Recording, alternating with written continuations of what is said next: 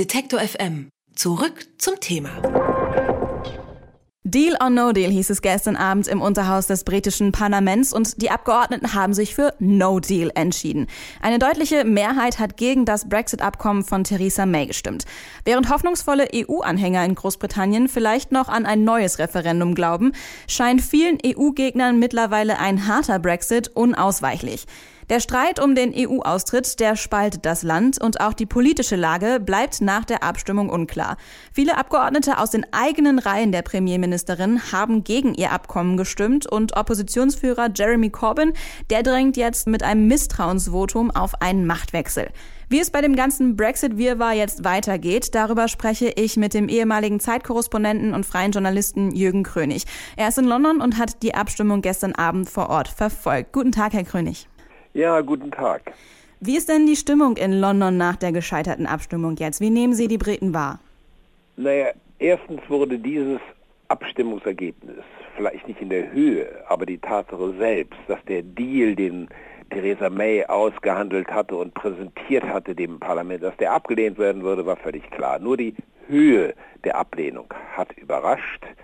Äh, und das ist übrigens etwas, was man in die Geschichtsbücher schreiben wird, ist die höchste Niederlage, die je ein Regierungschef im Parlament erlebt hat. Normalerweise würde man sagen, wenn eine solche Abfuhr erteilt worden ist, dann ist es Zeit zurückzutreten. Warum tritt sie nicht zurück?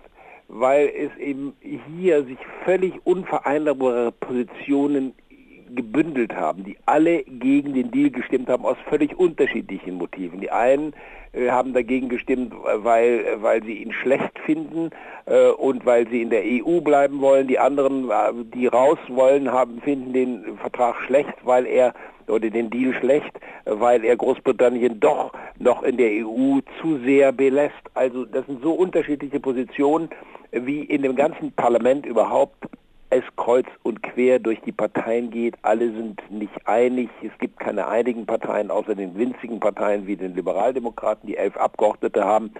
Und insofern ist ein Chaos ausgebrochen und man wundert sich, wie es weitergeht.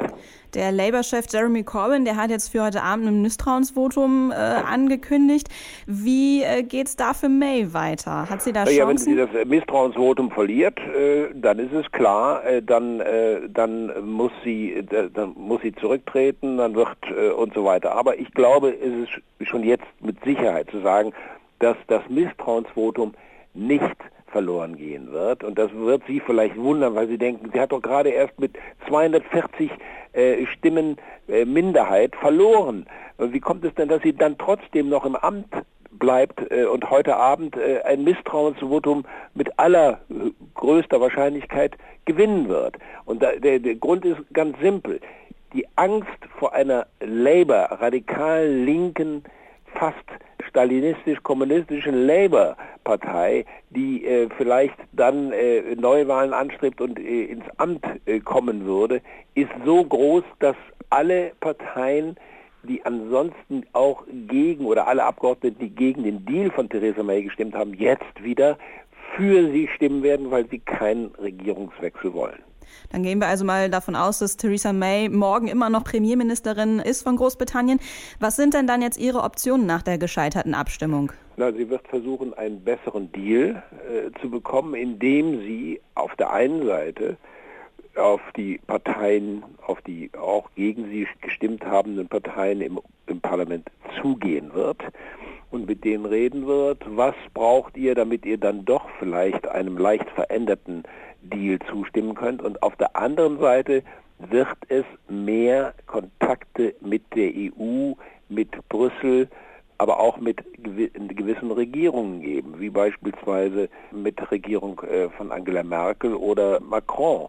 Und das wird das sein, was sie versucht, um den Deal doch durchzukriegen und akzeptabel zu machen, vor allem für die demokratischen Unionisten, äh, die protestantische Partei aus Nordirland, die für sie gestern Abend im Vertrauensvotum gestimmt hat, aber natürlich entscheidend gegen sie gestimmt hat, weil sie den äh, Deal im Blick auf Nordirland nicht gut genug finden. Alles hängt davon ab, ob es ihr gelingt, mehr Unterstützung zu finden im Parlament, indem sie gewisse Veränderungen aushandelt oder signalisiert, dass es das geben wird und gleichzeitig Brüssel bereit sein wird, die EU bereit sein wird, obwohl sie zunächst gesagt hat, es wird nicht weiter verhandelt, das ist das, was wir zu bieten haben und damit basta dass das eben nicht das letzte Wort der EU ist, weil die EU auch Angst hat natürlich. Und wir dürfen eins nicht übersehen, die EU und die EU-Mitgliedstaaten, beispielsweise Deutschlands Autoindustrie oder die Weinindustrie von Frankreich und viele andere, haben viel zu verlieren, wenn eine der größten Wirtschaftsnationen der Welt, Großbritannien ist die fünftgrößte Wirtschaftsnation der Welt, und ein wichtiger Exportmarkt plötzlich abgeschnitten wird durch einen radikalen, harten Brexit. Das ist die komplizierte Situation. Und da wird gepokert und da wird so getan, als wenn man nichts mehr zugestehen will, aber in Wirklichkeit versuchen natürlich auch die Politiker auf dem Kontinent und die Bürokraten und Eurokraten das Schlimmste zu verhindern. Sie haben jetzt gerade schon die Folgen für EU-Länder angesprochen, die es bei einem harten Brexit geben könnte. Falls es jetzt zu einem Brexit ohne Deal kommt, dann gibt es ja keine Übergangsphase. Die Grenzen nach Großbritannien wären auf einen Schlag zu. Was würde das denn konkret auch für Großbritannien bedeuten? Ist man da in London darauf vorbereitet? Ja, das ist die große Frage und das ist das, was natürlich im Raum steht. Es gibt ja schon Panikkäufe. Es gibt Leute, die glauben, dass an dem Tag, wenn Großbritannien aus der EU austritt, ohne einen geregelten Übergang ausgehandelt zu haben, ohne einen Deal, dass dann beispielsweise es Versorgungsengpässe geben wird. Und Sie wissen, wie es ist, wenn einer anfängt zu sagen, na ja, dann sicherheitshalber kaufen wir doch noch ein bisschen mehr im Blick auf das, was vielleicht nicht ins Land kommt dann greift das um sich und dann entsteht plötzlich Knappheit, weil alle einkaufen. Es gibt schon Anzeichen dafür, dass es Panikkäufe gibt. Ich glaube, die Ängste vor einem Zusammenbruch der Versorgung sind übertrieben, aber die Psychologie ist sehr wichtig.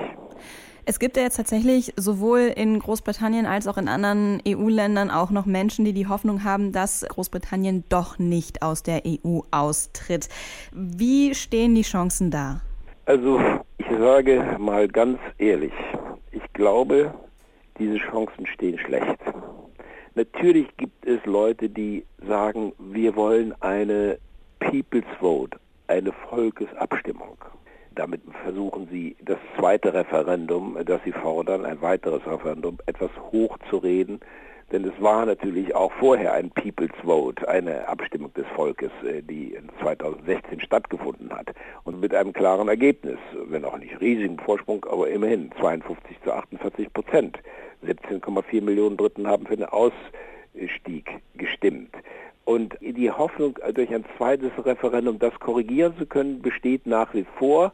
Es gibt sowohl Labour-Abgeordnete, das sind vor allem die moderaten Sozialdemokraten, die einst Tony Blair und Gordon Brown als Premier hatten, und es gibt Liberaldemokraten und auch Konservative dafür sind. Aber ich glaube nicht, dass es reichen wird und ich glaube nicht, dass es dazu kommt, weil die Angst auch vor den Folgen eines zweiten Referendums nicht unterschätzt werden darf. Die Folgen wären nämlich, dass diejenigen, die beim ersten Referendum mit der Mehrheit gestimmt haben, dass die verbittert wären darüber, wenn man zwei oder drei Jahre später ihre Entscheidung korrigiert.